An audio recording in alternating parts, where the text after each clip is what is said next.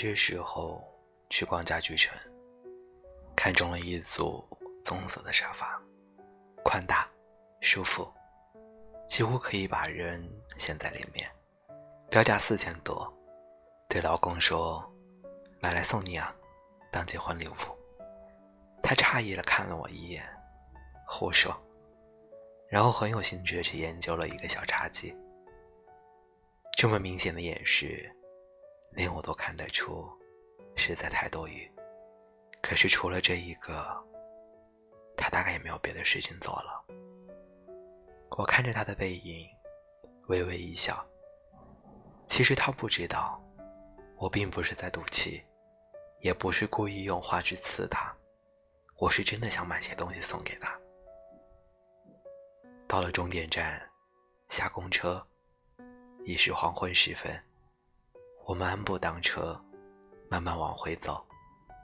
歪过头看他的侧脸，金黄色的夕阳涂抹在他的脸上，柔化了轮廓，可以很清晰的看到他鼻翼两侧淡淡的绒毛。老公毛发重，除了两鬓和下巴泛青外，就连脸颊和喉结上都有汗毛。我一直努力说服他去刮这两个地方，可是他不肯，怕刮过之后胡根变硬，到时候整张脸的下半部分都会变成青色，像戴着半个面具。回到家里时，行李箱就摆在客厅，他接着去收拾，我装作没有看到。什么东西是他的，什么东西是我的，他总还分辨得出。老公仰面躺在床上，我趴在他身上，向上凑凑，把自己的脸贴到他的脸上。他大概很享受，在我脸上蹭了蹭。对我来说，拥抱是比比做爱更重要的事情。做爱可以只出于激情，拥抱却是出自于全心全意的信任和喜欢，毫无防备地敞开自己。肌肤相亲，耳鬓厮磨，这两个词造的真好。从一九九九到二零零六，七年的时间，爱着这个人，像已经变成了自己身体的一部分，理所当然的存在着。有时候甚至感觉不到，可是要真的到了割掉的时候，会舍不得，疼。想哭。老公问我以后会不会喜欢别人，这实在是个太沉重的话题，我只敢拿他来开玩笑。会吧，我说，没准哪一天我就和别人天雷勾动地火，然后干柴烈火一泻千里。老公被我逗笑了。我知道你喜欢什么样的，成熟，稳重，总之。要像个擎天柱似的挡在我前面就行。这句话以前有同学说过，将来一定得找个压得住你的才行。大概是因为有时候实在太过于孩子气，和宿舍的同学熟悉以后，会经常和他们捣蛋、恶作剧，还好没有人计较，只是笑得很奈何的样子。何止，要是你真的喜欢，就没办法。要是不喜欢，想追我，不但要成熟稳重，要帅，还要有钱。这个问题我自己也想过，不知道自己将来还会喜欢上什么样的人。可是想来想去，总会归结到老公的身上，脑里浮起的都是他的脸，完全没办法想象第二个人。不是这个人就不行，有时候真的让人很绝望。又想到送结婚礼物的事情，愿是岁月静好，现世安稳。最喜欢的两句话，到时候贴在礼物上送给他，因为自己已经用不上了。还有很多话想跟他说，如果有一天你过不下去了，来找我也可以，我等着。在他心里埋下种子，让他内疚，让他时时刻刻念我的好。让他知道自己还有后路可以走，所以会受不了委屈。等一有机会，这粒种子就会生根发芽，然后我去收割。可是也想对他说，既然决定结婚，以前的事情就不要再想，专心过日子，融合进主流认可的生活方式，这样会轻松的很多，何尝不是一种幸福？更何况，这其中牵扯另外一个女人，算起来，她才是最无辜的那一个。我在这两种想法中间摇摆不定，无从选择。最终，我还是自私的给他去了短信：“我等你到三十五岁，如果那时你还不来，我找别人了。我不无辜，可是我也没有罪，我只不过喜欢着一个人。此生且阔，与子成说，执子之手，与子偕老。”实在是最悲哀的一件事。生与死，与别离，都是大事，不由我们支配。比起外界的力量，我们人是多么小，多么小。可我们偏要说，我要永远和你在一起，一生一世不分开，好像我们做得了主似的。还有半个月，他就要结婚了。离他搬出去已经过了一周。没有见过面，也没有回复我的短信，不知道他看了有什么感想。走到今天这一步，我谁也不怨，因为早已经有所觉悟，早就抱着多一天都算赚到的想法。这几年的快乐和幸福是偷来的，也到了该还回去的时候。我也不想指天画地的说这个社会不公平，又有什么用呢？我向来是怯懦的人，没有做斗士的决心和勇气，所以隐藏在角落里，尽量不引人注意的活着。好歹也算是部门经理了，在他搬出去的那一天，还是很多人来帮忙，下属、搬家公司。我坐在客厅的沙发里坐着，在进进出出里的人群很醒目，有人叫我搭把手，我装作没有听到。已经极力控制了，可是脸色还是忍不住变得很难看。那些下属大概以为我们关系很糟，在开了两句玩笑之后，看我没接话，笑起来也很敷衍，就不再理会我了。电视电影上经常演，离别的时候，闲杂人等会自动消失，单留两位主角。可直到最后一次，所有东西都搬下去了，他要过去收拾新房。那些下属又吵着让他请客，我们始终没有单独说话的机会。我坐在沙发上，仔细捕捉着楼下的动静，听着他的说话声，听着汽车发动的声音，站起来趴在阳台上向下看，车子正在缓缓地开走。我看着他上马路，看着他被别的楼房挡住，看着他直到再也看不见。把他遗留下的纸张、杂七杂八的垃圾都清理干净，又找来很多衣服泡在水盆里，再把所有的玻璃都擦了一遍。我得找些事来做。这一个星期的睡眠差到了极点。明明很累，躺在床上会陷入半睡半醒、昏昏沉沉的，偶尔听到一点大的声音，或是突然想起了他，想起以前。整个人马上警醒过来，不可思议的想东想西，再也睡不着，一直睁眼到天亮。试过几次在半夜起来看书或者上网，不到半小时又会感觉到疲倦，躺回床上，却还是没办法入睡。大学已经养出了这种昼伏夜出的习惯，同学们都说我是夜猫子，也试过借助安眠药，非常不喜欢服药后醒来的那种感觉。毕业之后，这种习惯慢慢纠正过来，最近，却又有重犯的迹象。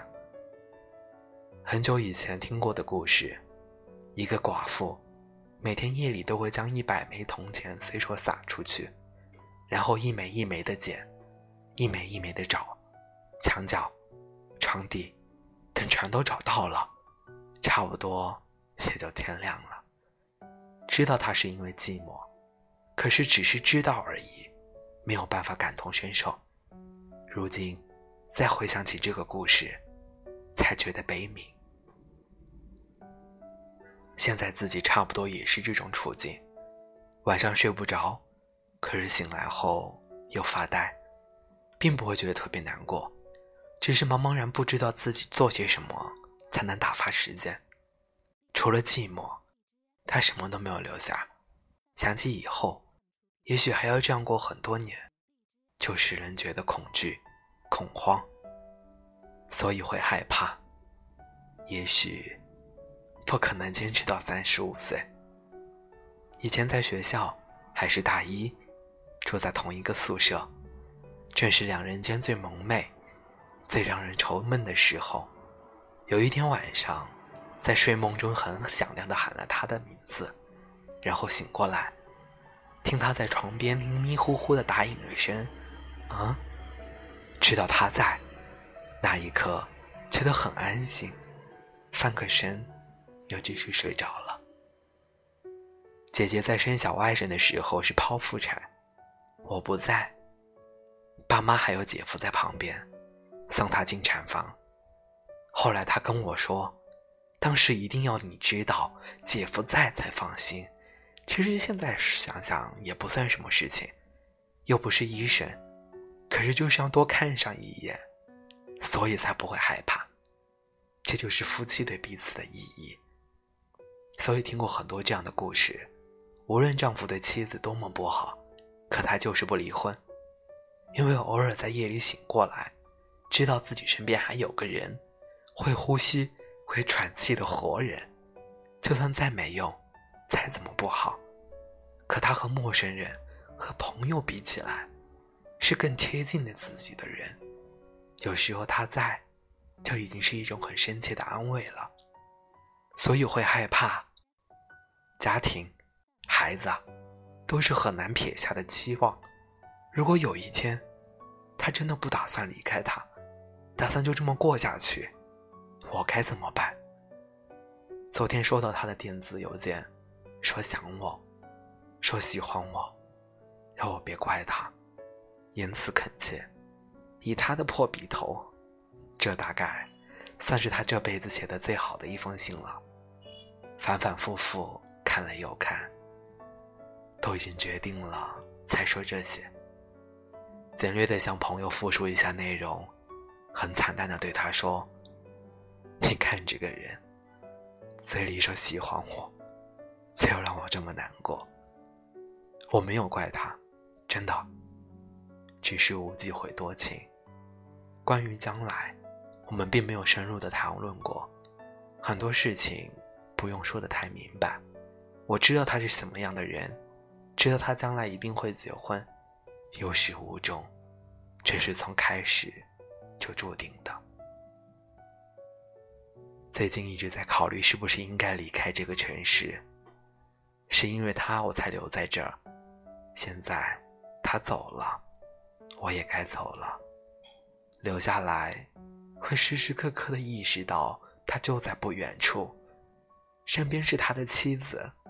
指不定未来还会有个孩子。或许应该去北京，换个环境，而且离家近些。不知道将来会怎样，也许从此之后会刻意屏蔽掉所有关于他的消息。我比这世界上任何一个人都来的热切，能够盼望他幸福。只是想起这幸福没有我的份儿，还是会非常难过。以前发的《浮生六记》，那个帖子被人顶了上来。对比看看，也只有轻微的叹息一声。那时多快活，天那么蓝，树那么绿，看什么都像在唱歌，嘴上说着不敢天长地久，不过是故作姿态。想起他说，左右不过是一辈子，还是找的看得过去的比较好。言犹在耳，我却已经从天上摔到了地下。好消息是，同学从很远的北方坐了两夜的火车，向导师挨过来两周的假期。在《浮生六记》里也提到过，以前那么多同学当中，他是唯一一个知道内情的人，毕业，他为此写了一篇不够知己给他。秀才人情纸半张，大家聊发一笑。在本地工作读研的几个同学听说他到了，要计划重聚，大醉一场，暂时接风。他很坚决的打了回票。谁说我是来参加婚礼的？我们以前都笑他是比苦行僧还要端正自持的人。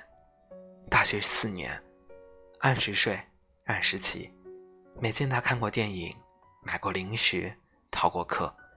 他对所有人都敬而远之，向来都是独自一人。所以大四的时候，他要我陪他去王台找书，真是受宠若惊。他放出话。说很久没有回来，所以拉我当当壮丁。婚礼我们俩都是不去的。说实话，心里倒是有一松了一口气的感觉。不参加说不过去，去了就等于把自己送过去让人凌迟。有人说痛到了极致，伤口会痊愈的更快，可我不敢，自己能够承受得住。最近的睡眠还是不好，眼睛干涩的发疼，点再多的眼药水都没有用。他无话可说，两个人的事，即使是再好的朋友，能插手的也有限。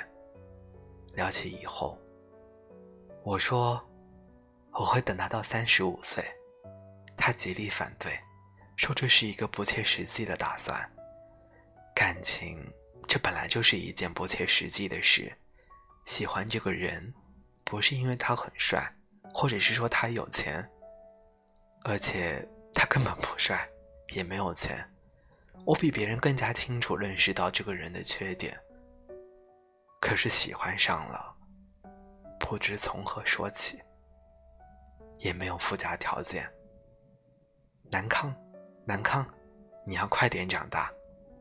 回帖有人这么说：“我可以长大，我可以像很多人一样，找个合适的人过下去。或许不是很喜欢，可日子久了，彼此间总能培养出一点真情，或者很轻易的说分手，然后再找。要不干脆就做个实际的人，在夜晚拥抱、接吻，天亮就成陌路。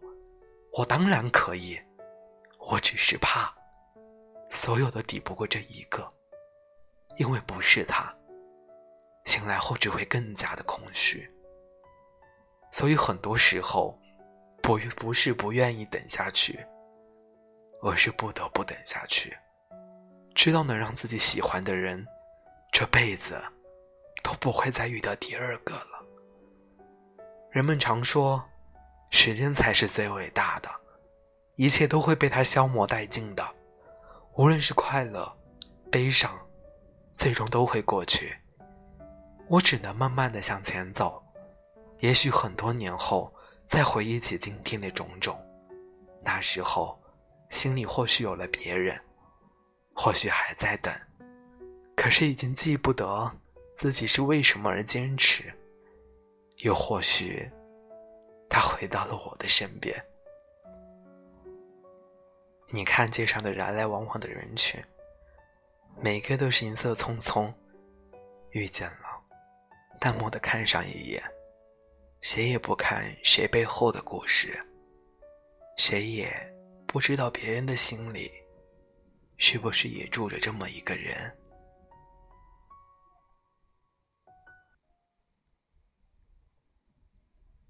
这是南康白起的，我等你到三十五岁。这首歌背后的故事。那么最后，这首歌也送给大家。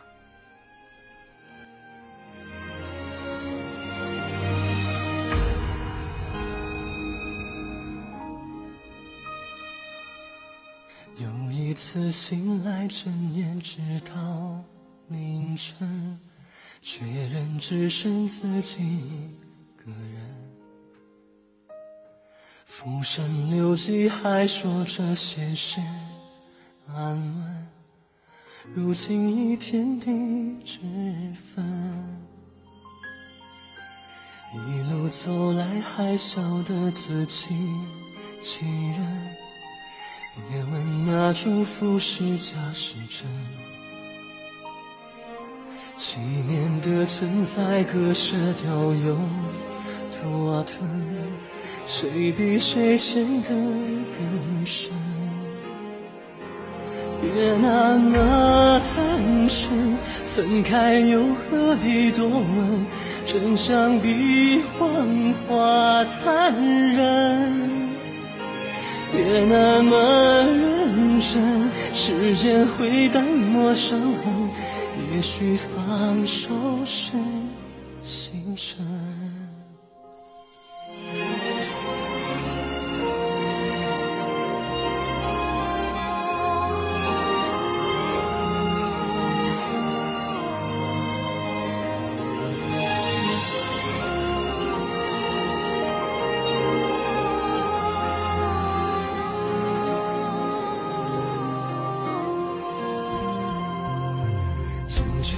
离的路要走得多坚韧，渐渐变得厌倦的眼神。那个说等到三十五岁的人，已跨过生死的门。别那么残忍，有人睁眼而心温。有人将水中冰冷，别那么虔诚，将面上谁的灵魂漂浮着不肯下沉。太害怕离分，呼吸都如此熟稔，爱你和生命对等。手心像伤人，却只是今世今生不能开口的身份。桥下的波纹，浮在江面的黄昏，多么像现实。